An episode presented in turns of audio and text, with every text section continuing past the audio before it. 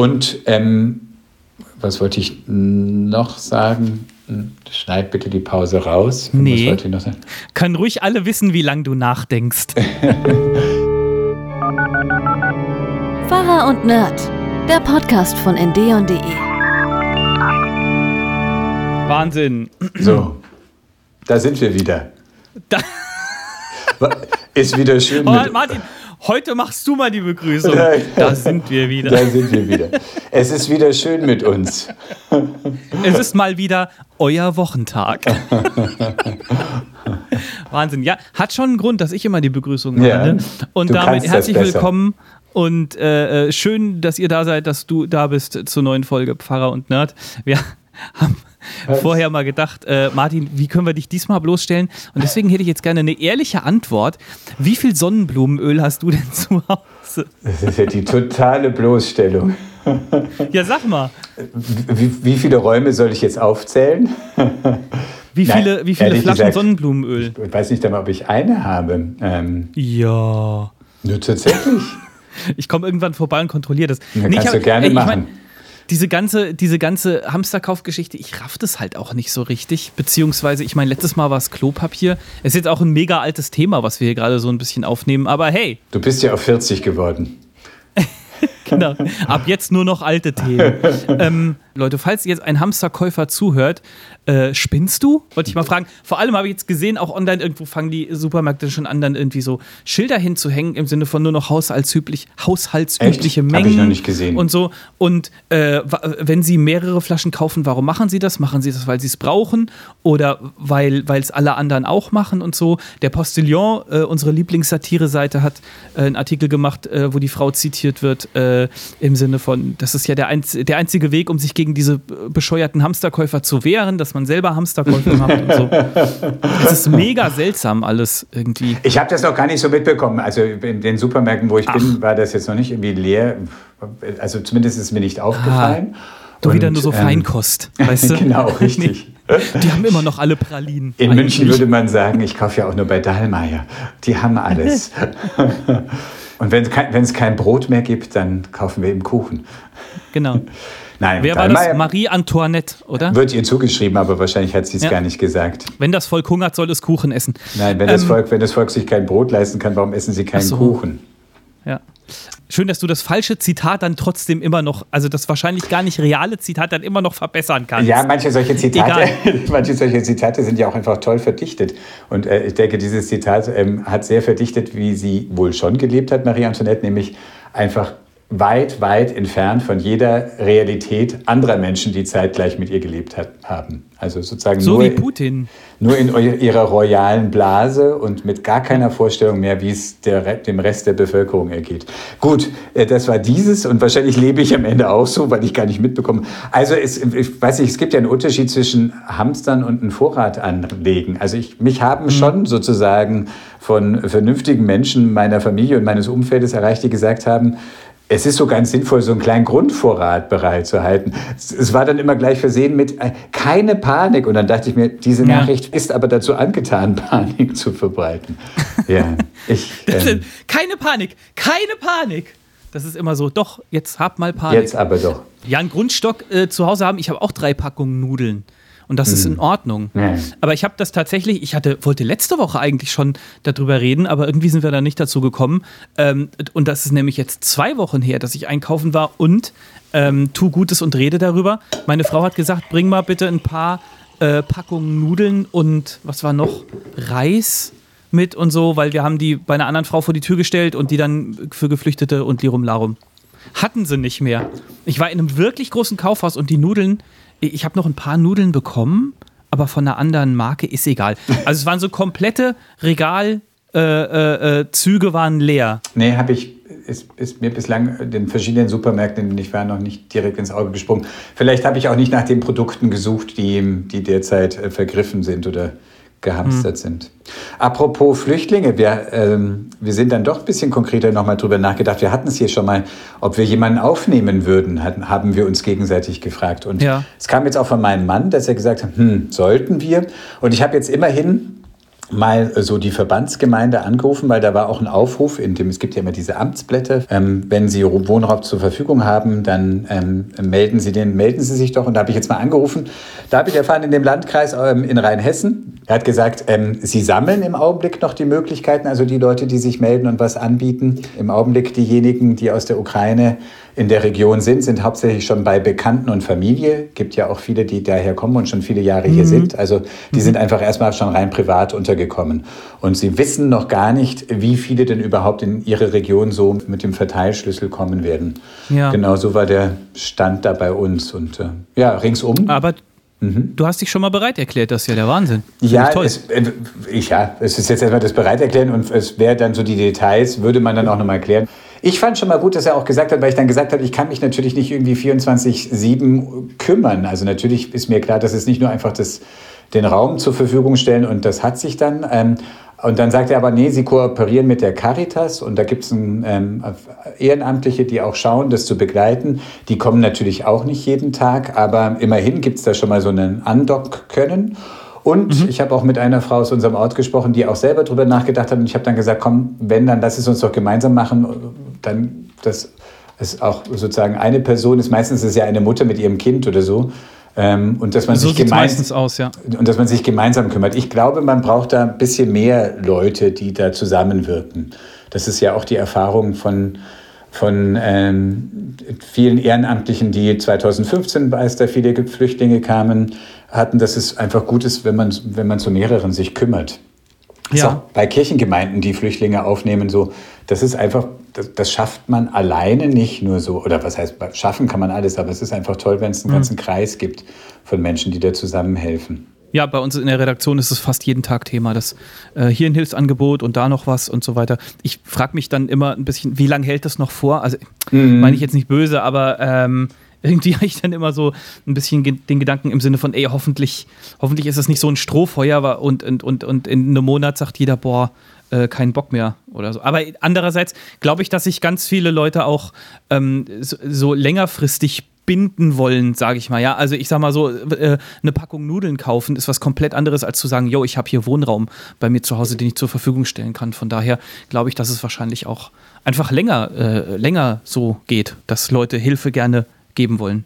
Das hat der auch gesagt von der Verbandsgemeinde. Er hat gesagt, wir wissen natürlich nicht genau, für wie lange das ist. Das ist jetzt irgendwie nicht nur für zwei Wochen so, das ist erstmal mhm. nicht ganz absehbar, wie das dann ist. Äh, genau, das ist das eine. Ich glaube, es ist, man muss wahrscheinlich nüchtern sagen, jetzt gibt es eine große Bereitschaft. Es wird dann aber auch wieder die Zeit der Ernüchterung kommen. So war es 2015. Also da war ja erst bei ganz vielen ganz großer Drang zu helfen ja, und äh, Aber nicht so wie jetzt. Ja, das ist etwas, was mich schon auch ein bisschen beschäftigt. Also, dass es nicht irgendwie Flüchtlinge erster und zweiter Klasse geben darf. Also, ähm, ist aber so. Also hört, ist doch offensichtlich so. Da, also ich hörte einen, der sagte, ja, die aus der Ukraine, das sind ja jetzt auch richtige Flüchtlinge, die wirklich vom Krieg geflohen sind. Ähm, die aus Syrien, das sind ja dann wieder andere. Und ähm, das also das, ähm, ja, also das ist. Ähm ja, aber sorry, das scheinen aber schon wirklich viele Leute so zu sehen. Also es geht hier um, um was ganz anderes als um die Geflüchteten aus Nordafrika oder Afghanistan oder so. Das ist einfach so. Ich glaube, dass bei ganz vielen Leuten im Kopf ist, dass die Geflüchteten aus der Ukraine immer noch zu unserem Kulturkreis gehören, sage ich mal, während bei Geflüchteten aus den eben genannten Ländern oder äh, äh, Regionen einfach viel, viel mehr Vorbehalte da sind. Und ich glaube, wenn die Geflüchteten zum großen Teil Männer wären, die allein mhm. unterwegs sind, dann wäre niemals äh, so viel Wohnraum zusammengekommen. Ich will hier nicht rumunken, aber ich glaube, das ist meine feste Überzeugung, dass dem so wäre. Also wahrscheinlich. Ja, aber was will ich jetzt damit sagen? Natürlich ist es ja auch verständlich sozusagen, dass äh, wer einem näher ist, auch räumlich näher, dass es erstmal sozusagen weniger Fremdheitsgefühle gibt. Aber sozusagen erstmal die Anerkenntnis, hier fliehen Menschen vor Krieg und Not, das ist für mich erstmal so das erste Grundlegende. Und mhm. ähm, krass finde ich, wo Not ist, dass da auch die Niedertracht wächst. Also dieses, dass da äh? Menschenhändler warten an den Bahnhöfen und Zuhälter, um da äh, Frauen und Kinder äh, da eben wirklich da abzucatchen. Also das ist ähm, äh, ganz gruseliges Thema. Ganz, ganz gruseliges Thema. Wie kommen wir jetzt von Menschenhändlern aufs nächste Thema? Martin, diese Brücke musst du jetzt bauen. Also, da bist du doch immer der Meister drin. Äh, ja, ich überlege gerade, wo wir hingehen, weil äh, du hast äh, einen Filmtipp mitgebracht, ganz ungewöhnlich für dich. Ähm, Sogar Filmtipp, zwei Filmtipps. Noch stimmt, ja. Machen wir erstmal den einen, den mit dem Flüchtling. Erich ah, ja, H. Richtig, Punkt. ja, der Flüchtling hieß damals Erich Honecker. Mhm. Ähm, haben vielleicht manche von euch auch gesehen. Auf ZDF und auch vorher auf Arte lief der Film, den hat Jan-Josef Liefers gedreht als Regisseur. Und der Film heißt Honecker und der Pastor und behandelt äh, zwei Monate im Jahre 1990 das Ehepaar Honecker. Wir erinnern uns, die DDR war gerade ähm, äh, am Untergehen und Honecker war. Wie hieß die denn doch? Doch, die Frau Honecker, die hieß doch. Margot. Hm, ach, stimmt, ja. so wie, ähm, äh, wie heißt sie? Ähm, äh, hier ja. Dings. Entschuldigung, ja. Genau. Er, bei ihm hatte man gerade Krebserkrankung festgestellt und sie wussten nicht, wohin sie sollen, denn hm. es war schon die Gefahr, dass aufgebrachte Menschen die richtig bedrängen oder sogar lynchen.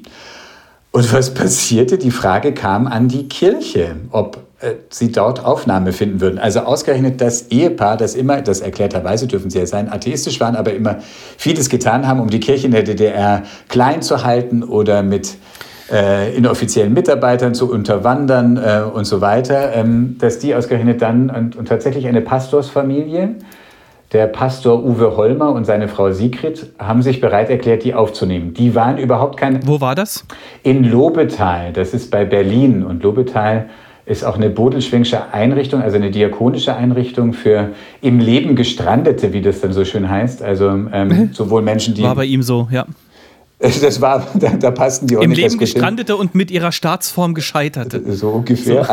Eigentlich waren viele Menschen mit geistiger Behinderung dort. Und ähm, die, mhm. die, die, Pfarrfamilie Holmer wohnte da eben im Pfarrhaus. Er war auch mhm. Bürgermeister des Ortes und er nahm die Honeckers auf. Eigentlich mhm. entgegen seiner eigenen Überzeugung, aber die waren total, haben gesagt, Mensch, äh, Jesus sagt doch, äh, wer zu mir kommt, den werde ich nicht äh, zurückweisen, nicht rausstoßen. Ähm, und, und es gibt doch das Wort sozusagen von der Vergebung, was natürlich sehr, sehr steil ist bei zwei Menschen, die eine Diktatur verkörpert haben. Ja. gerade äh, sie war ja Bildungsministerin und hat solche Einrichtungen verantwortet wie in Torgau, wo angeblich schwer erziehbare Kinder und Jugendliche richtig malträtiert wurden, geschunden wurden, schreckliche mhm. Maßnahmen über sich ergehen lassen mussten, bis hin zum sexuellen Missbrauch. Das hat sie auch verantwortet, also solche Menschen aufzunehmen und dann von Vergebung zu sprechen. Aber er hat sich doch genötigt gesehen und hat sogar gesagt, die sind ja gewissermaßen auch, wie du sagst, im Leben gestrandet und obdachlos. Ja. Und wer bin ich, dass ich die abweisen darf? Aber ich finde auch, dass das Jesus-Wort im Sinne von wer zu mir kommt, den werde ich nicht hinausstoßen, äh, unterstütze ich vollkommen. Aber ähm, äh, in, in meinem Verständnis ist es so, wenn jemand zu Jesus kommt und, Ver und Vergebung möchte, ja, freikirchlich gesagt, wer sein Leben mit Jesus führen möchte, ja, und ihm quasi die Zügel in seinem Leben in die Hand geben will, da sagt Jesus, schicke ich auf keinen Fall weg, mache ich nicht. Nee, du bist immer willkommen bei mir, ja.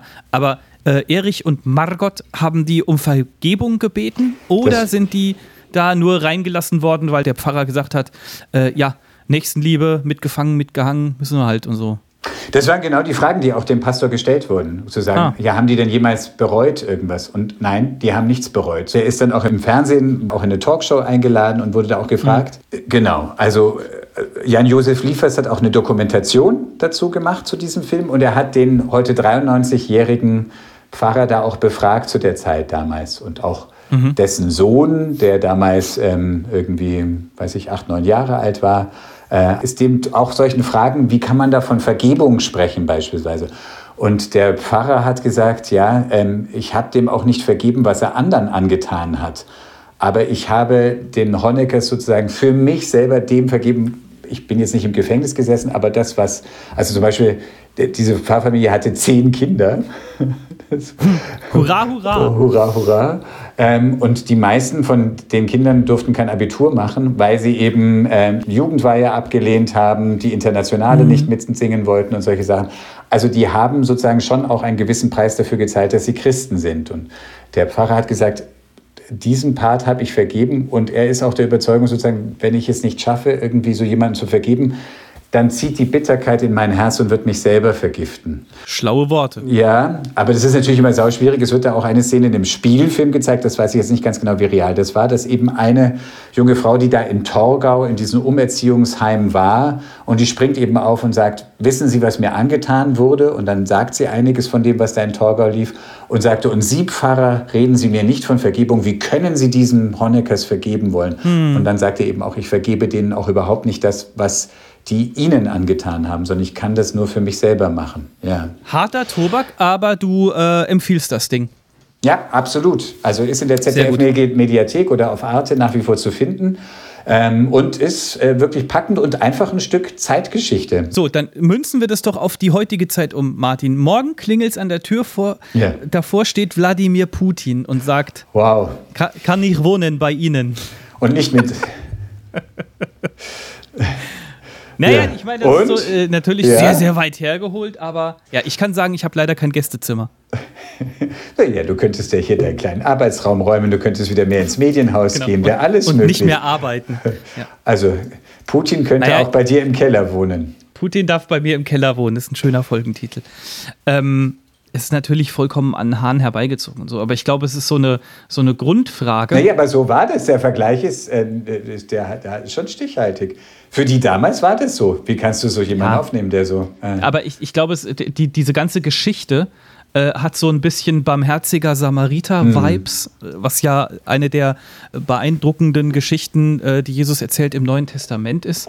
Ähm, und es ist so ein, so ein bisschen was Märchenhaftes, in Anführungsstrichen, so vom Millionär zum Tellerwäscher und dann braucht jemand Hilfe, ja. Oder äh, so ähnlich wie in der Geschichte vom verlorenen Sohn und so. Und ich glaube, solche Geschichten appellieren halt immer an so Sachen, die ganz tief in uns drin sind.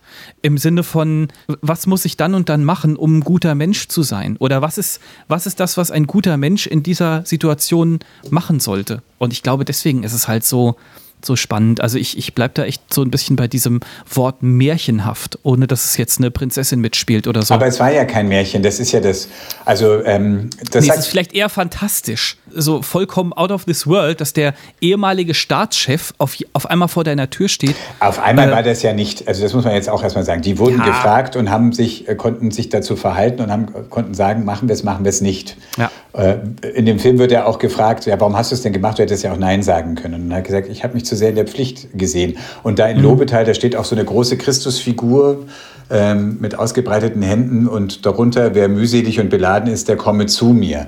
Also so an solchen Sachen, das war schon sehr sozusagen, für die war das so ein Ernstfall des Glaubens. Können wir auch jemanden aufnehmen, wo wir wissen, jetzt mal platt gesagt, das ist ein Sünder in unserer Sprache. Wer nicht, Martin? Der hat es eigentlich nicht verdient, äh, aber wir sehen ja. den Menschen in ihm und ein Mensch, der im Augenblick irgendwie erstmal ein Obdach braucht. Und, äh, ja. Stellt euch mal vor, wir würden alle das kriegen, was wir verdienen. Ah. Ei, ei, ei, ah, das ist jetzt wieder. Ja. Das, Pass mal auf willkommen. Äh, wir, wir, wir, sind ja gerade ganz grob, sagen wir mal, beim Thema Nächstenliebe, ja, und ich möchte mal einen ganz kurzen Tipp loswerden, äh, der mir jetzt über den Weg gelaufen ist und der mein Leben so auf eine gewisse Art und Weise so ein ganz kleines bisschen verändert hat. Meine Frau hat mir vor einiger Zeit so eine Papierbox mit ganz vielen Losen drin geschenkt. Also sie ist für Paare und die kann man so fertig kaufen und dann kannst du, wenn du willst, kannst du, wenn du einmal am Tag zusammensitzt, äh, kannst du so ein Los daraus ziehen und dann ist dann irgendwie, geht es dann darum, sich an schöne Sachen zu erinnern oder sich mal wieder was vorzunehmen oder diesmal anders zu machen oder das mal anders zu machen. Und da war auf dem einen Los stand drauf, umarmt euch einfach mal drei Minuten, ohne irgendwas anderes zu machen. Also nicht jeder sich selbst, nee, gegenseitig, Martin. Und das haben wir uns so ein kleines bisschen angewöhnt. Und das ist was ganz, ganz Tolles. Und ich möchte jetzt äh, ausdrücklich natürlich auch niemanden ausschließen, der jetzt gerade nicht Zugriff äh, auf ein Gegenüber hat. Ähm, aber Zugriff wenn ihr jemanden zu, weißt du, was ich meine? Super wenn ihr, wenn ihr jemanden zu Hause habt und auch wenn es ein Ex-Diktator sein soll, nein, ähm, wenn ihr jemanden zu Hause habt, weil wir umarmen uns natürlich mal, aber sich mal, wir haben dann wirklich auch einen Timer gestellt und mal drei Minuten lang sich nur umarmen.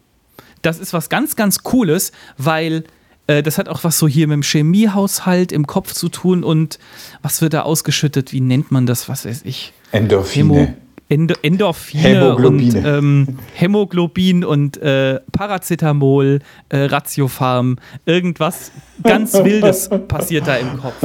Und äh, macht das mal, probiert es mal aus und schreibt uns gerne was eure Erfahrungen sind. Bitte nicht fremde Leute einfach in der Bahn umarmen oder so. Das äh, möchten wir hier nicht. Ich finde das komisch. Können wir wieder aufhören? Wann sind die drei Minuten vorbei? Äh, Den habe ich schon mal erzählt. Oder ich hab, wir haben äh, 100 Frauen gefragt, welches Shampoo sie benutzen. Und die allermeisten haben gesagt, was machen sie in meiner Dusche? Ist das ein Konzept, was bei dir im Kopf irgendwie landen kann? Drei Minuten einfach mal umarmen, ohne Hintergedanken? Ja, das kann bei mir landen. Ich werde, ähm, ja, ich probiere es mal aus. Machtet mal. Das, das klang jetzt sehr, so, das klang genau. jetzt sehr abgeklärt und irgendwie so ein bisschen.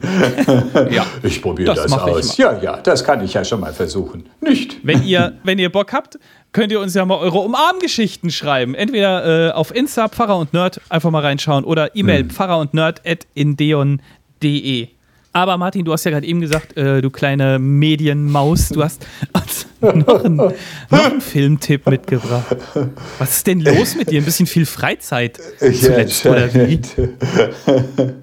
Martin guckt nur noch fern. Ich habe ich hab das seit langem nicht mehr so was gemacht wie Binge-Watching, dass ich wirklich eine Serie gefunden habe, wo ich sage, ah, da will ich sofort wissen, wie die nächste Folge gibt, geht. Und, äh, habe ich aber gefunden auf Netflix, Inventing Anna. Und das äh, ist die Verfilmung von auch wieder einer realen Begebenheit, nämlich von Anna Sorokin. Ähm, manche haben es vielleicht gelesen gehabt, das ist diese Hochstaplerin.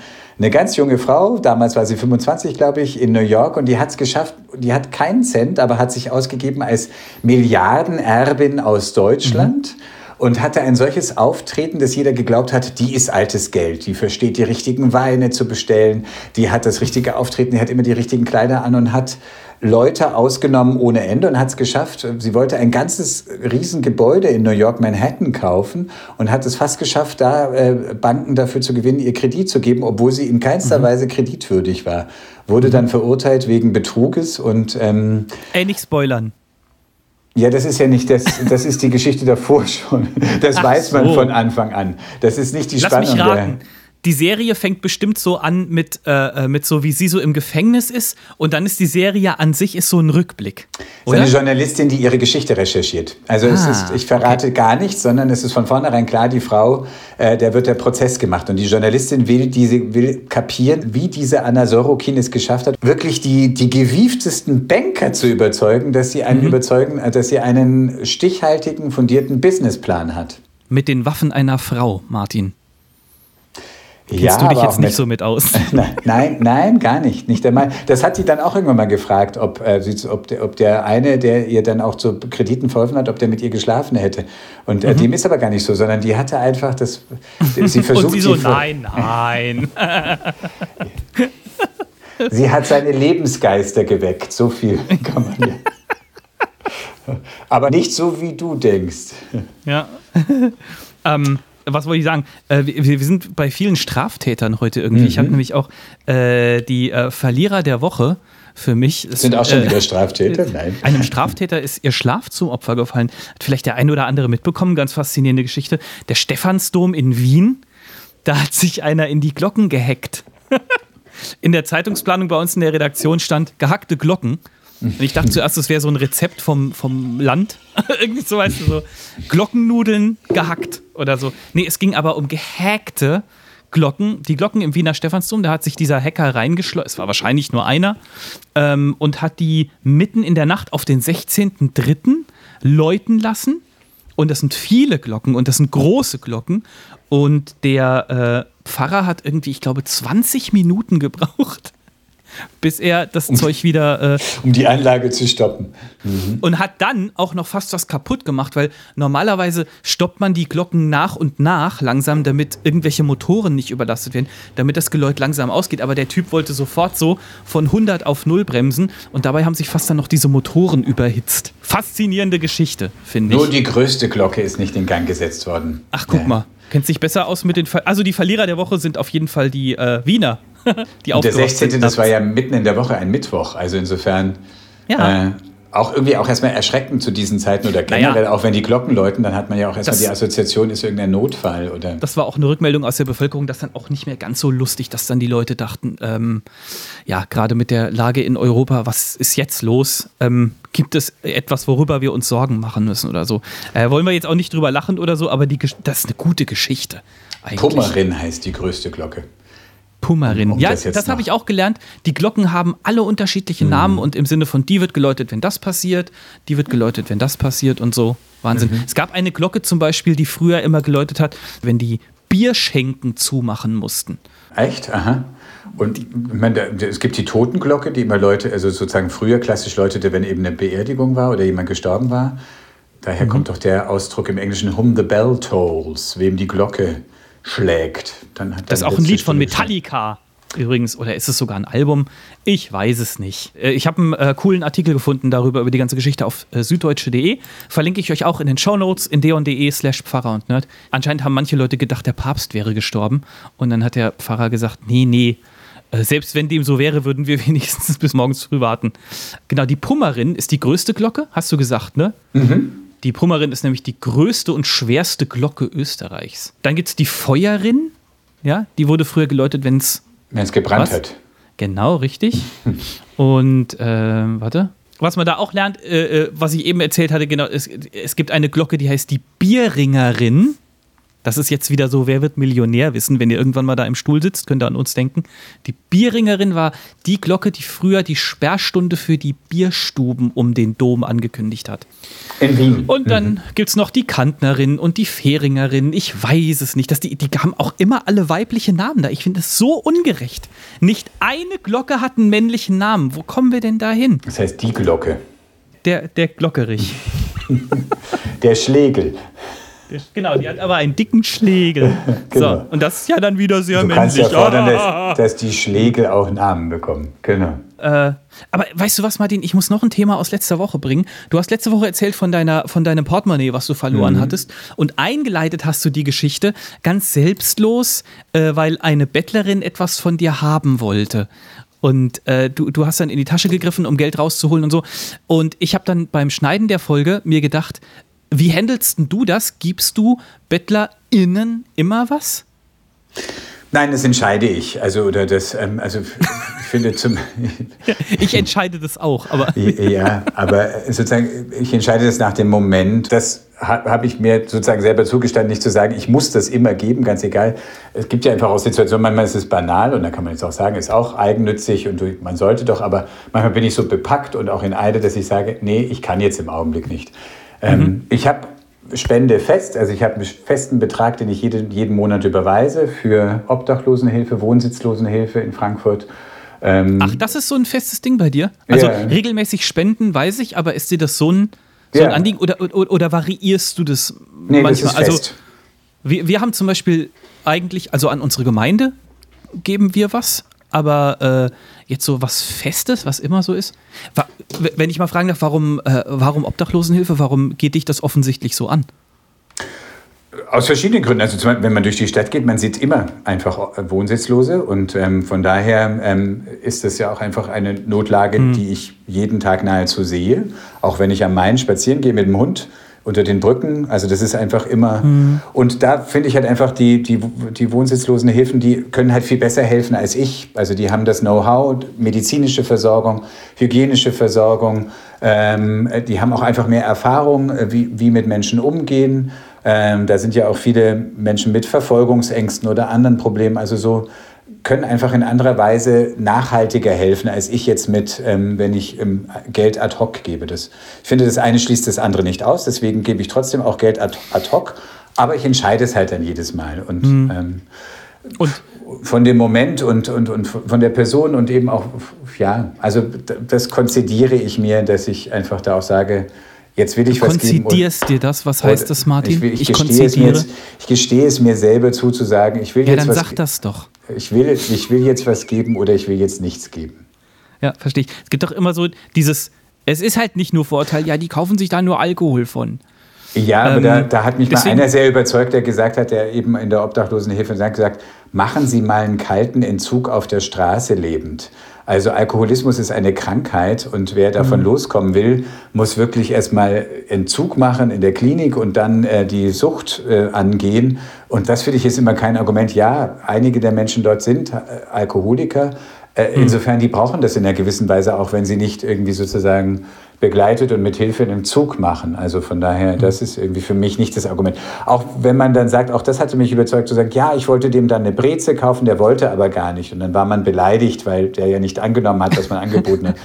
Ähm, da, da, hat mich sehr überzeugt zu sagen, Sie wissen nicht, was der, was der gerade braucht. Vielleicht hat er auch schon die fünfte Breze jetzt bezahlt bekommen, weil die vor Ihnen auch schon was kaufen wollten. Mhm. Mit dem, wenn Sie Geld geben, geben Sie dem auch einfach die Freiheit, das davon zu kaufen, was eben der Mensch will und braucht. Also mhm. das ähm, schließt nicht aus, dass man auch mal eine Breze gibt, aber, ähm, aber sozusagen dieses Jahr, ich wollte dem aber was zu essen kaufen und der wollte das gar nicht. Ähm, der will vielleicht auch nicht mit dir da in die Bäckerei gehen und so. Also das ist sozusagen, der will auch die Freiheit dessen und, und auch sein eigenes bewahren, dass er dann auch entscheiden kann, was er denn nun mit dem Geld macht oder nicht.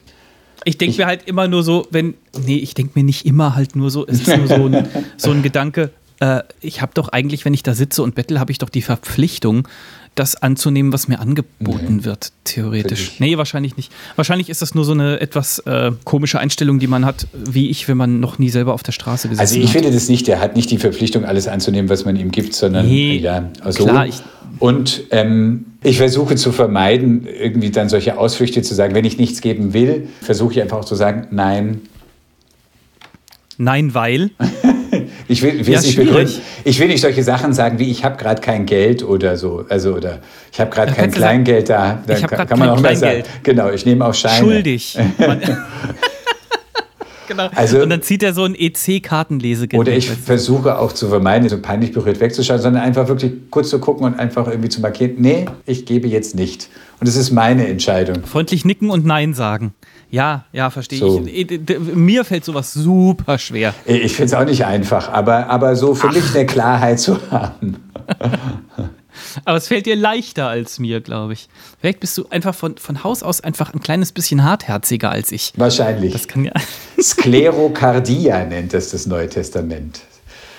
Äh, Cardio ist Herz und genau. Sklero ist äh, Sklerose, ist ja, Ver Verhärtung. Verhärtung des Herzens. Ja. Das habe ich mir gerade so hergeleitet. Hör mal auf jetzt. Du bist super. Wahnsinn.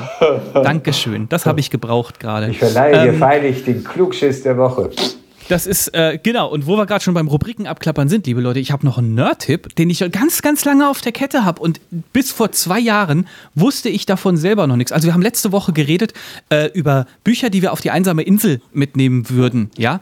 Ähm, Im Rahmen dieser Diskussion bin ich auf das Buch Ready Player One gekommen, was ein sehr, sehr toller Roman ist, den ich innerhalb von zwei Tagen durchgelesen habe.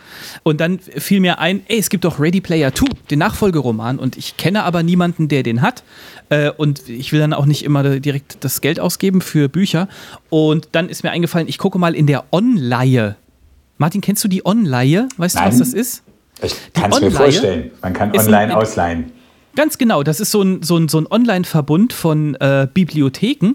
Und wenn ihr bei euch in der Nähe eine Bibliothek habt, was relativ wahrscheinlich ist, die in diesem Verbund mit ist, dann geht ihr zur Bibliothek, holt euch da eine Karte, das kostet ja auch also zumindest bei uns kostet das nichts.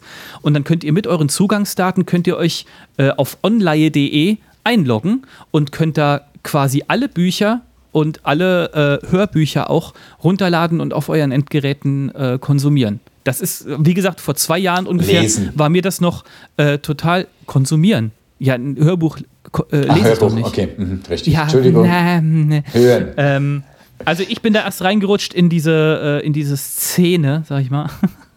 als meine Frau angefangen hat, mit den Kindern öfters mal in die Bibliothek zu gehen. Ähm, und es ist einfach ein richtig, richtig gutes Angebot, äh, kostenlos und so weiter. Ähm, Onleihe.de. Ich schreibe es euch auch in die Show Notes nochmal. Ähm, ich bin dann da reingegangen, habe spontan gesucht und die hatten Ready Player 2 ein Exemplar verfügbar. Also es gibt ein begrenztes Kontingent auch, auch für die elektronischen Medien und das konnte ich mir sofort ausleihen und konnte sofort anfangen zu lesen auf meinem E-Reader, auf dem Tolino. Und das darf man dann zwei Wochen oder drei Wochen oder wie lange ist dann die Online? Kannst du aussuchen, wie lange du das möchtest. Das Maximum ist drei Wochen. Mhm. Du kannst aber Sachen dann auch vorher zurückgeben und dann steht auch im Sinne von, wenn du dieses Buch haben möchtest, ähm, also die, die, die Homepage von Online ist unterirdisch und richtig schlecht. äh, und langsam und schlecht konzipiert und so weiter. Müssen wir ganz ehrlich sein, aber das Angebot äh, schlägt Aber es alles. funktioniert. Du wählst da aus äh, äh, im Sinne von bitte dieses Buch auf meinen Merkzettel machen und dann sagt er dir Bescheid, wenn es wieder verfügbar ist. Also es kann sein, dass, äh, dass da steht vor, voraussichtlich verfügbar in 14 Tagen oder so. Wann liest du denn vornehmlich? Abends, also zum Einschlafen oder also im Bett oder, oder nimmst du dir durchaus auch mal, weiß ich, am Wochenende Zeit und liest dann mal so zwei Stunden? Zwischendurch immer. Also, also meistens wahrscheinlich abends, wenn ich irgendwas habe, was mich, was mich packt. Also so schön im Lesesessel etc. Ja? Ähm, So und ansonsten kann es auch schon mal, ja, ansonsten kann es auch schon mal in der Mittagspause passieren. Aber für mich bedeutet Lesen auch immer, dass man nach hinten raus irgendwie Hm. nach Möglichkeit so ein bisschen äh, das Ende selber bestimmen kann und nicht im Sinne von, ich lese jetzt mal 20 Minuten äh, und dann ist die Mittagspause vorbei. Außer ich habe da irgendwas Kürzeres wie, was weiß ich, eine Spielregel, die ich noch lesen will oder so. Hm. Du bist doch bestimmt auch so ein Leser, oder? Hast du so ein elektronisches Endgerät eigentlich? Nein, zum Lesen nicht. Also da lese ich tatsächlich Warum nicht? Bücher. Weil. Bücher. Weil Bücher. Ja, irgendwie. Also ich lese meistens auch irgendwie so in der Position auf dem Bauch und ähm, das Kissen so unters Kinn und, ähm, und, und so das Buch vor mir. Ich glaube, das Mhm. würde ähm, mit elektronischem Endgerät, zumindest müsste ich das umlernen und irgendwie, ich mag einfach die Haptik Nee, und Martin, das, das würde nicht gehen. Das, man kann den E-Reader nämlich nicht hinlegen. Das hast du vollkommen richtig erkannt. Hä? Warum soll das denn nicht gehen? Egal, aber ich verstehe das schon. Also Buch ist Buch und es gibt viele Leute, die das dann einfach ablehnen. So äh, Ich lehne es nicht ab, hab- neumodischen ich habe, nein, aber ich habe bislang einfach nicht den Elektroscheiß. Ich habe den Zugang noch nicht. Und ich finde irgendwie so, weiß ich, dieses, also das, das Blättern irgendwie so. Ähm, also Mhm. zum Beispiel, ich schlage viel in der Bibel auch einfach online nach. Aber so dieser Effekt, dass ich, wenn ich was suche in der Bibel beispielsweise, und das ist ja auch bei anderen Büchern so, einfach das Gefühl zu haben, wo ungefähr steht's. Und das hat man halt, wenn man rein elektronisch blättert, überhaupt nicht. Du weißt nicht, wo du dich im Buch Ja. befindest.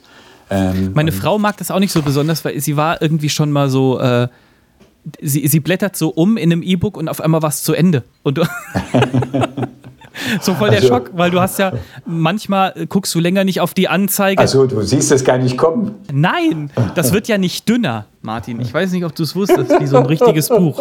Weißt du? Ja, Naja, schau, das ist egal. auch der Effekt. Also, aber wenn das was für euch ist, checkt mal rein, online, äh, könnt ihr mal reinschauen. Martin, jetzt habe ich ziemlich viel geredet und Vorschläge gemacht. Jetzt wollen wir äh, mal äh, die sprichwörtlichen Hosen runterlassen ähm, und die Fragen an dich stellen, würde ich sagen, oder? Ja, bitte, ich bin bereit. Ähm, okay. Always prepared. Die erste Frage kommt von Klaus und Ulrike. Okay, doch, die kennst du. Klaus und Ulrike haben gefragt, jetzt mal, gesetzt den Fall, es gäbe eine Wiedergeburt. Also nicht, also eher so jetzt buddhistisch angehaucht, nicht so wie bei uns Christen. Es gibt eine Wiedergeburt und du kommst als Tier wieder. Martin, welches Tier wirst du sein? Ach so, werde ich sein oder will ich sein? Willst du sein, war die. Ja, welches Tier wärst du gerne, war die Frage. Ja, ja, genau. Nicht wirst du sein, das wäre. äh, zwei, fallen mir zwei fallen mir spontan ein. Also zum einen wäre ich gerne äh, Adler oder ein Vogel. Warum denn Ad- immer gleich Adler? Warum nicht mal eine Taube? Die fliegt auch. Die sind manchmal so hektisch und äh, also ich finde, der Mhm. Nachteil bei Vögeln ist irgendwie, dass die manchmal so wirklich, wo man das Gefühl hat, sie sind wahnsinnig hektisch. Das finde ich anstrengend. Was ich toll finde, Mhm. ist das Fliegen und deswegen irgendwie ein Vogel. Also Mhm. so dieses, dieses äh, zu erleben, wie man die Lüfte durchstreift, die Welt von oben sieht, sich einfach dahin äh, vom Erdboden abstoßen kann. Das finde ich faszinierend zu erleben. Das findest du abstoßend, könnte man sagen. Aber das wäre doch nach vier Stunden unfassbar langweilig. Das würde wahrscheinlich ein Adler oder eine Taube auch sagen, mein Gott, auf zwei Beinen herumrennen, das ist ja elendig. Also so Hm. dieses, ich glaube, das ist schon, schon faszinierend. Ähm, Genau. Verstehe ich. Und das zweite Tier? Ich glaube, Pferd, weil die haben so eine, In- also das ist so toll, wie die laufen. Das ist auch nach zwei Stunden wahrscheinlich langweilig. Wie die das hinkriegen mit vier Beinen. Aber komischerweise sagt man nicht Amöbe, Einzeller oder Bakterium oder. Nee, das sagt keiner. Aber vielleicht Bakterium wäre ja vielleicht auch faszinierend, so in der Blutbahn schwimmen und schauen, was man anrichten Ein schöner kann. Virus. Martin wäre gern ein richtig schöner Virus, über den so richtig gesprochen wird dann. Wo Drosten die Hände über dem Kopf zusammenschlägt und sagt, oh nein, Vorländer 01 hat wieder zugeschlagen. Oh Gott. Ja, da lacht man nicht drüber, ich weiß. Habe ich dir erzählt, ich habe diese Woche habe ich einen Wurm zum Leben erweckt. Also ich bin so ein bisschen wie Gott. Mund zu Mund eigentlich, könnte man sagen. So in der Art. Jetzt ohne Spaß. Ich habe äh, Chilisamen vom letzten Jahr. Äh, der eine oder andere weiß, ich habe äh, Chilis gepflanzt letztes Jahr und da sind Samen bei rausgekommen. Wer und das hast du dem Wurm zu fressen gegeben und den hat es nee, weggefeuert. Jetzt lass mich doch mal ausreden. Und dann habe ich mit meinem äh, Sohn habe ich hier so in Anpflanzgefäße so Erde rein und dann äh, halt Samen rein und Erde drauf. Lirum Larum. Jedenfalls waren da so ganz kleine, also wir haben zwei, drei ganz kleine Würmer gefunden. Ja, aber die waren die Erde hatte draußen gestanden, die waren so ein bisschen kalt und steif gefroren, glaube ich. Die haben kein, kein bisschen gemacht. So, und dann habe ich den einen, habe ich auf die Handfläche getan und habe so, er hat den so den, den Lebensodem, wenn man so will, siehe Gott in Genesis, ja, habe ich ihm so eingehaucht, da bewegt er sich wieder, Martin. Ich habe diesen Wurm zum Leben erweckt. Wieder erweckt, könnte man sagen, ja? Gut, oder? Er ist jetzt mein erster Nachfolger. Wunderbar. er, er, kriecht dir hinterher, immer während. Ja, Und genau, deswegen nee. wärst du gern ein Wurm. Nein, überhaupt nicht. Sondern? Ich ja, glaube, die, äh, ich, genau, ich kannte die, die Frage ja schon vorher. Ich glaube, so eine Katze. So, also ohne Katzenfan zu sein, aber Katze wird den ganzen Tag bedient und kann faul rumliegen. Frech, faul, philosophisch. äh, nee, das ist natürlich nur Spaß. Ich wäre gerne. Ähm, Fisch? Warte mal. Fisch ist bestimmt auch ganz cool, aber ich glaube, dass auch, also wenn man so in Aquarien guckt, denkt man immer so, boah, die Leute haben sich voll, voll Mühe gemacht, so, die haben äh, äh, da so ein kleines Miniatur gesunkenes Schiff reingebaut äh, für 20 Euro aus dem, aus, dem, aus dem Zoomarkt und der Fisch rafft es überhaupt nicht. Dem könntest du auch einen Blumentopf da reinstellen. Ja, toll, der kann da immer durch das, durch das, das Wrack schwimmen, aber es ist letzten Endes ist es dann doch nur für die Menschen, die sagen, mhm. ja, ich möchte aber, dass es im Aquarium schön aussieht. Ey, wir waren letztes Wochenende bei Bekannten und äh, weißt du, was die hatten? Wandelnde Blätter. Kennst du die? Sind es Tiere? Ja, die kommen aus den mhm. Philippinen und du hast dann so einen kleinen Glaskasten, so ein kleines Terrarium geile Haustiere, total pflegeleicht äh, und so. Also und das sind zum Streicheln. Ja, die krabbeln so ein bisschen auch über die Hand und so, aber du siehst Uah. sie im ersten Moment nicht, weil die tarnen sich. Die sehen aus wie Blätter. Wenn mhm. du die anpustest, zittern die sogar so ein bisschen, um das Zittern eines Blattes im Wind um nicht zu imitieren. genau, mega unauffällig. Oh Gott. So wie ich. Vielleicht wäre ich gern ein wandelndes Blatt. Die sind verwandt mit den wandelnden Ästen. Ja, die gibt es ja auch zum Beispiel. Aber warum hält man die sich als Haustiere? Aber gut, das kann man wahrscheinlich auch bei jedem Haustier fragen. Naja, um zu gucken, ob die Kinder sich um irgendwas kümmern können. Die müssen nämlich nur alle zwei Tage einmal so tft, tft angesprüht werden, damit sie nicht vertrocknen. Weißt du? Und wenn mhm. die Kinder das in den Sand setzen, dann gibt es kein Pony. Dann Laubbrecher. oh je, okay. Okay. Mhm. Martin. Ja. Erste Frage beantwortet. Was mich ja mit Bravour möchte ich Ach, hinzufügen. Ähm, wie viel Taschengeld hast du als Kind wann bekommen? Das interessiert mich sehr. Boah. Ist schon eine Weile her. Ist schon ja, eine Weile her. Waren es 50 Pfennig als Einstieg? Ich glaube irgendwie so. Also so. Als du klein warst, war das voll viel Geld, 50 Pfennig. ja. Da hat eine Kugel 1 hat, ein, also 1 gab, hat einen Pfennig gekostet. Ich glaub, es gab, wenn ich mich richtig erinnere, gab es das immer freitags, haben wir Taschengeld bekommen. Das weißt du noch. Das meine ich, ja. Und ich meine, das war so erste Klasse, zwei, zweite Klasse, irgendwie so um den Dreh. Und es war natürlich gestaffelt, es musste ja auch gerecht sein. Wir waren ja vier Kinder, also äh, innerhalb von dreieinhalb Jahren. Also die, die Älteste musste ein bisschen mehr bekommen als ich dann als Zweiter und dann auch ich mehr als die Zwillinge. Und ähm, genau, und so wurde das sozusagen nach, Alters, nach Altersgrenzen gestaffelt. So ja, und bist ja auch aufgestiegen irgendwann. Eine bestimmt, Mark, oder? zwei Mark, genau. Also, genau. Also für die jüngeren Hörer, 50 Pfennig waren so. Äh, 25 äh, Cent. Oh, ich muss gerade, habe gerade voll die Rechenschwierigkeiten. genau, 25 Cent tatsächlich. Und äh, äh, eine Mark wären 50 Cent, Cent gewesen. Es geht ein bisschen schwergängig, gell? Ja, deswegen bin ich äh, Podcaster geworden und kein Mathelehrer. Ich glaube, dann war es irgendwann mal zwei Mark. Und, also wir haben schon immer ziemlich dann gespart und uns dann irgendwann mal von Playmobil die Sachen gekauft, die wir unbedingt haben wollten, also solche Sachen. Und ich weiß, mein erst verdientes Geld, das ich selber, also das war ja dann richtig viel, ich glaube, es waren 100 Mark, die ich bekommen habe, war eine Gage, weil ich hatte einen sehr schönen Mezzosopran als, als Junge. Und, ähm, mhm, Mezzo-Mix kenne ich. Ist das Mezzosopran ist halt sozusagen nicht ganz hoher Sopran, sondern ein bisschen tiefer. Und mhm. ähm, da habe ich bei so einer richtigen Theateraufführung mitgewirkt. Ähm, ein, mhm. ein Singspiel, richtig? 100 Mark. Das, das 100, war wirklich, wirklich das war, viel Also das war für mich eine, eine, eine große Summe und die kam dann gleich auf das Sparkassenbuch. Wobei ich den Prinzip der Sparkasse nicht verstanden habe, ich meine Schwester gefragt, warum soll ich denn der Bank das Geld geben? Ja, ähm, da kannst du dann sammeln und wenn du mal ein Fahrrad brauchst, dann geben die dir Geld. Da dachte ich mir, das kann ich doch auch gleich für mich zu Hause behalten. Genau. Das war noch eine Zeit, wo du auch Zinsen bekommen hast, wahrscheinlich. Ja, genau. Ja. Wie, wie ging das weiter, als du älter geworden bist? Also, das ist wahrscheinlich dann ja schon auch hochgestaffelt worden. Also, mit 24 habe ich 2400 Mark pro Woche. Macht Sinn. Ich weiß gar nicht mehr genau, bis wohin ging das. Ich weiß nicht, wann hörte Taschengeld auf? Ich Irgendwann weiß es ehrlich gesagt auch nicht mehr. Ich kenne nur noch die Anfänge. Beziehungsweise als ich aufs Gymnasium gegangen bin, äh, also, also ab der fünften Klasse, ja, ja, natürlich. Da habe ich fünf Mark in der Woche gekriegt. Mhm. Ich will nicht wissen, was meine Eltern, ich habe ja fünf Geschwister, was meine Eltern an, an Taschengeld rausgehauen haben. Es heißt ja immer so, irgendwie Kinder, bis sie 18 Jahre alt sind, kosten wie viel? 320.000 Euro mhm. oder so. Es ist halt irgendwie auch die Frage, wie viel, wie viel Taschengeld billigst du den Balgen denn dann noch zu? Belgern. Das war witzig, ich weiß gar nicht mehr genau, wann das aufgehört hat mit dem Taschengeld. Ich meine, es war irgendwann mal klar, äh, wenn du dir Wünsche erfüllen, dann arbeitest du eben vielleicht ab dem Moment, ja, wo du so Zeitungen austragen und. Äh, das habe ich auch gemacht. Mh, genau. Das habe ich sogar mal eine Zeit lang vor der Schule gemacht. Ja, hast du erzählt. Also, ach, habe ich schon erzählt. Mhm. Das habe ich sogar mal an meinem Geburtstag vor der Schule gemacht. Habe ich das auch erzählt? Nein. So, siehst du? Bei mir gibt es immer irgendwas Neues. Aber das stimmt wirklich. Einmal, als ich Geburtstag hatte. Okay, gut.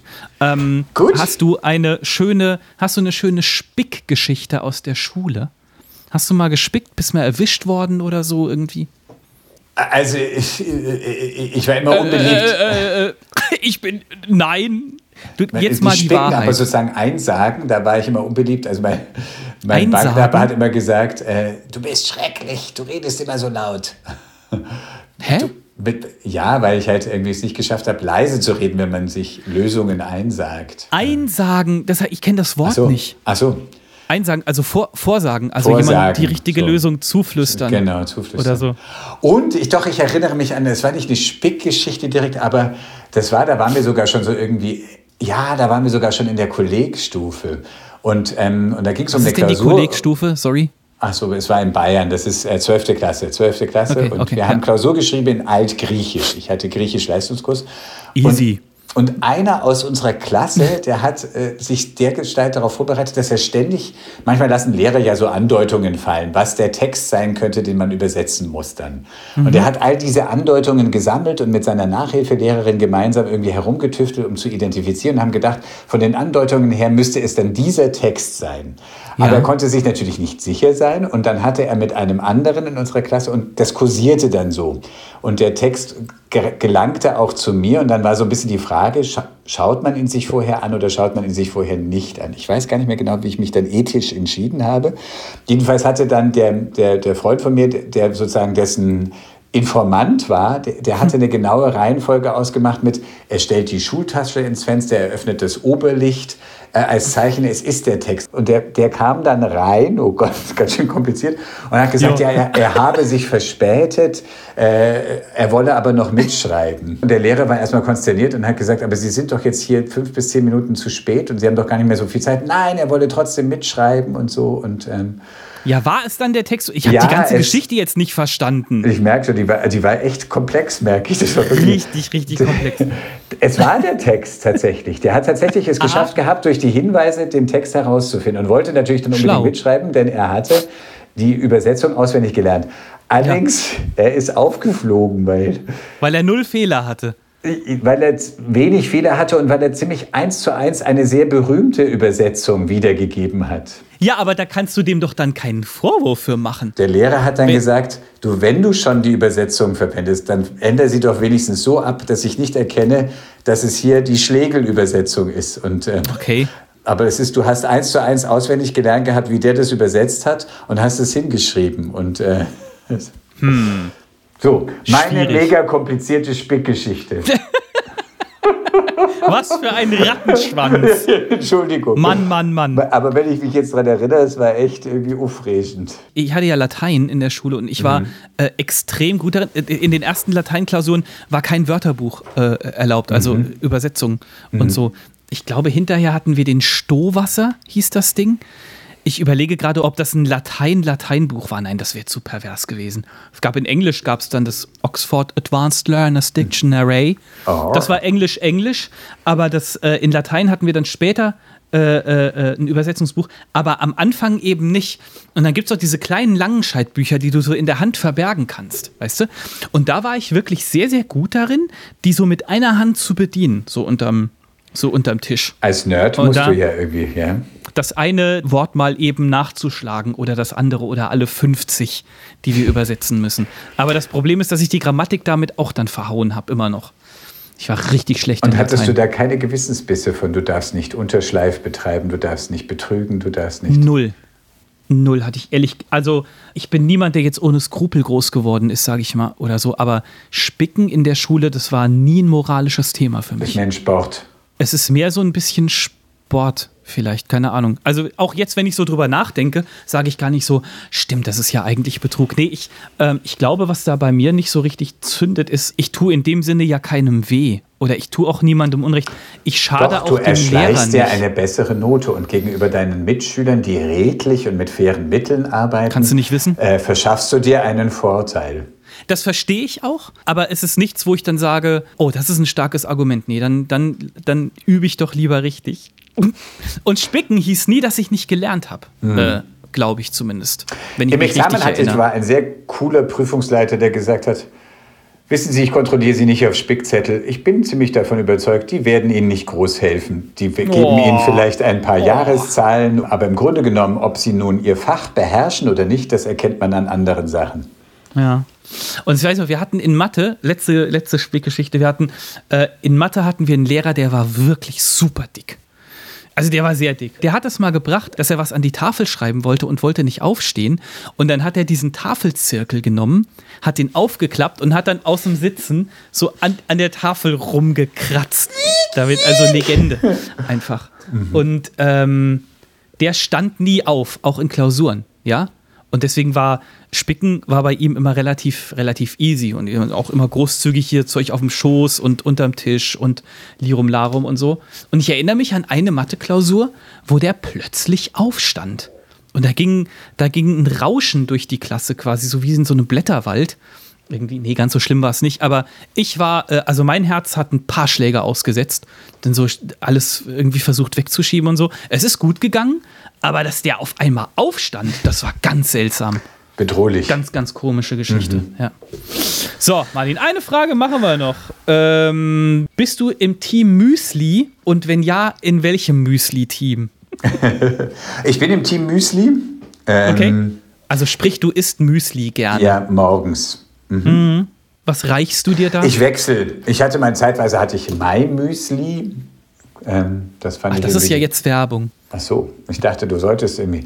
Äh, ich wechsle. Ist in Ordnung. Ich wechsle die Marken immer ziemlich. Also ähm, Aber wie muss es denn sein? Oder wie darf es nicht sein? ich mag die gesüßten nicht so. Also das ist natürlich schwierig, weil ziemlich viele haben ziemlich viel Zucker. Aber Alter, ähm, äh, eigentlich mag ich klar und mit Nuss finde ich super. Das mag Mhm. ich sehr gerne. Und ich schneide mir immer irgend am liebsten zwei verschiedene Früchte, zweierlei Obst. Das machen wir genauso, interessanterweise. Meine Also Frau Banane schneidet und Apfel finde ich zum Obst. Beispiel, genau. Hatte ich heute Morgen. Banane und Apfel. Und dann gibt es im, im Aldi gibt's auch diese normale Nussmischung zum Beispiel. Weißt du? Nussmix Genau. oder wie das heißt. Das da rein, Joghurt und äh, gib Ich mache mit Milch und mag das, dass ich es vorher einweiche, bevor ich in die Dusche gehe, sodass es dann schon mal so richtig schön durchgezogen sodass du es ist. dann unter der Dusche schön essen kannst. Mit Shampoo. Lecker. Ja, die, diese Müsli-Anbieter, wo, äh, wo du gerade eben hier schon einen genannt hast, wollte ich auch immer mal ausprobieren. Aber meine Erfahrung ist auch, es ist alles einfach viel zu hammersüß. Also es ist irgendwie so, Müsli bedeutet immer so wahnsinnige Zuckerbombe. Ja, ja. Also da. Und was ich total schade finde, ich hätte total Bock, mal wieder so Frosties oder Smacks oder so zu kaufen. Oder diese Toppers, kennst du? Also die Mhm. gibt es jetzt alle, die ich genannt habe, gibt es original von Kellogg's oder die genauso gute, günstige Variante aus dem Aldi oder Lidl, ist egal. Oder diese Zimtchips, die finde ich auch total geil. aber ich weiß, wir haben Kinder im Haus und wenn das Zeug hier rumsteht, dann wird es innerhalb von zwei. Meine Kinder haben jetzt für ein halbes Glas Nutella haben die jetzt ungefähr drei Tage gebraucht und so. Und das geht nicht klar. Ja. Nee, dann kaufen wir halt kein Nutella mehr. Und bei der Müsli wäre es genauso. Wir haben als Kinder schon immer Frosty, Smacks, äh, Kellogg's, Cornflakes, all das gehabt, genau. Ja, und du bist auch nicht dick geworden, siehst du? Irgendwie mhm. ist es doch. Aber ja. wenn du, ich glaube, wenn du ich glaube, insbesondere Frosties, wenn ich an die denke, die sind ja praktisch, da kannst du auch ein Zuckerglas essen. Also, ich glaube, die sind viel süßer, als man die in Erinnerung hat. Ja, ich glaube glaube, es würde einem gar nicht, ich glaube auch Smacks, ich glaube, es würde einem, ich vermute, es würde mir nicht mehr schmecken. Smacks hatten wir schon manchmal. Crunchy Nut gab es noch. Mm, die waren wie oh, Frosties, aber mit Nüssen noch. Weißt du Und noch? dann, wo das Wort dann auftaucht, da kommen die Cerealien direkt in die Milch. Kannst du irgendwann kam dieses Wort, die Cerealien. wer, wer, sowas früher schon geglaubt hat, der ist heute in irgendwelchen Aluhutgruppen, glaube ich. Nein, da ist nie ein Getreide an diesem, an diesem Stück vorbeigeflogen. Aber das Beste war dann danach die Milch zu trinken, oder? Oh. Die, so, die so eingesüßt war dann. mein Gott, da kriegt man ja Diabetes vom Zuhören. Oder wenn man, das weiß ich schon noch, wo ich dann alleine gewohnt habe, so das erste Mal, hat man das schon ganz gerne mal gemacht, dass man das dann so ausgegessen hat und sich dann einfach so in die Milch so nochmal was reingemacht hat. Und er hat dann auch gegessen, ey. Mann, Mann, Mann. Ja. Yeah. Sodom und Gomorra. Genau, das war, das war unsere Müsli-Frage. Wunderbar. Liebe Leute, wir sind ähm, mal wieder viel zu lange unterwegs heute. Wir sind gediehen. Weit gediehen. Mhm. Wir sind weit gediehen, äh, um in der Gärtnersprache zu bleiben. Danke euch fürs Zuhören. Wir äh, haben wie immer alles Relevante für euch zusammengefasst in deon.de slash Pfarrer und Nerd. Wir freuen uns total, wenn ihr Hallo sagt per Mail pfarrer und Nerd at indeon.de oder äh, eine kleine Nachricht auf Insta oder wie auch immer. Ich muss gerade mal auf den Kalender gucken. Bald kommt wieder eine kleine Pause auf uns zu. Aber nächste Woche alles ganz normal. Das bedeutet, wir hören uns am 1. April wieder und, wie sagen wir immer, das ist kein Scherz. Martin.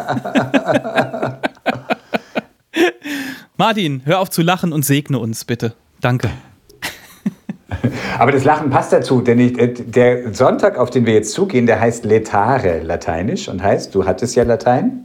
Äh, Letare äh, kommt von Englisch lethal, tödlich. nee,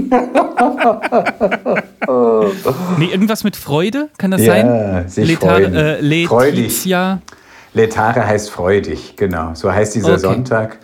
Das ist jetzt nicht so wichtig, dass der so heißt, aber mich beschäftigt es, oder das ist immer erstaunlich. Eigentlich haben wir ja Passionszeit, also Zeit von Leiden, ernste Zeit. Und da heißt mittendrin ein Sonntag, dass man sich freuen soll. Und ich finde aber, das passt dann irgendwie gerade weil, wenn einen viel bedrückt und zurzeit kann einen ja viel, sehr viel Sorge bereiten, mhm. dann trotzdem zu sagen, und ich freue mich trotz allem und das mhm. Freuden hat seinen Platz und trotzdem kann man besorgt sein. Also beides zugleich gehört zusammen.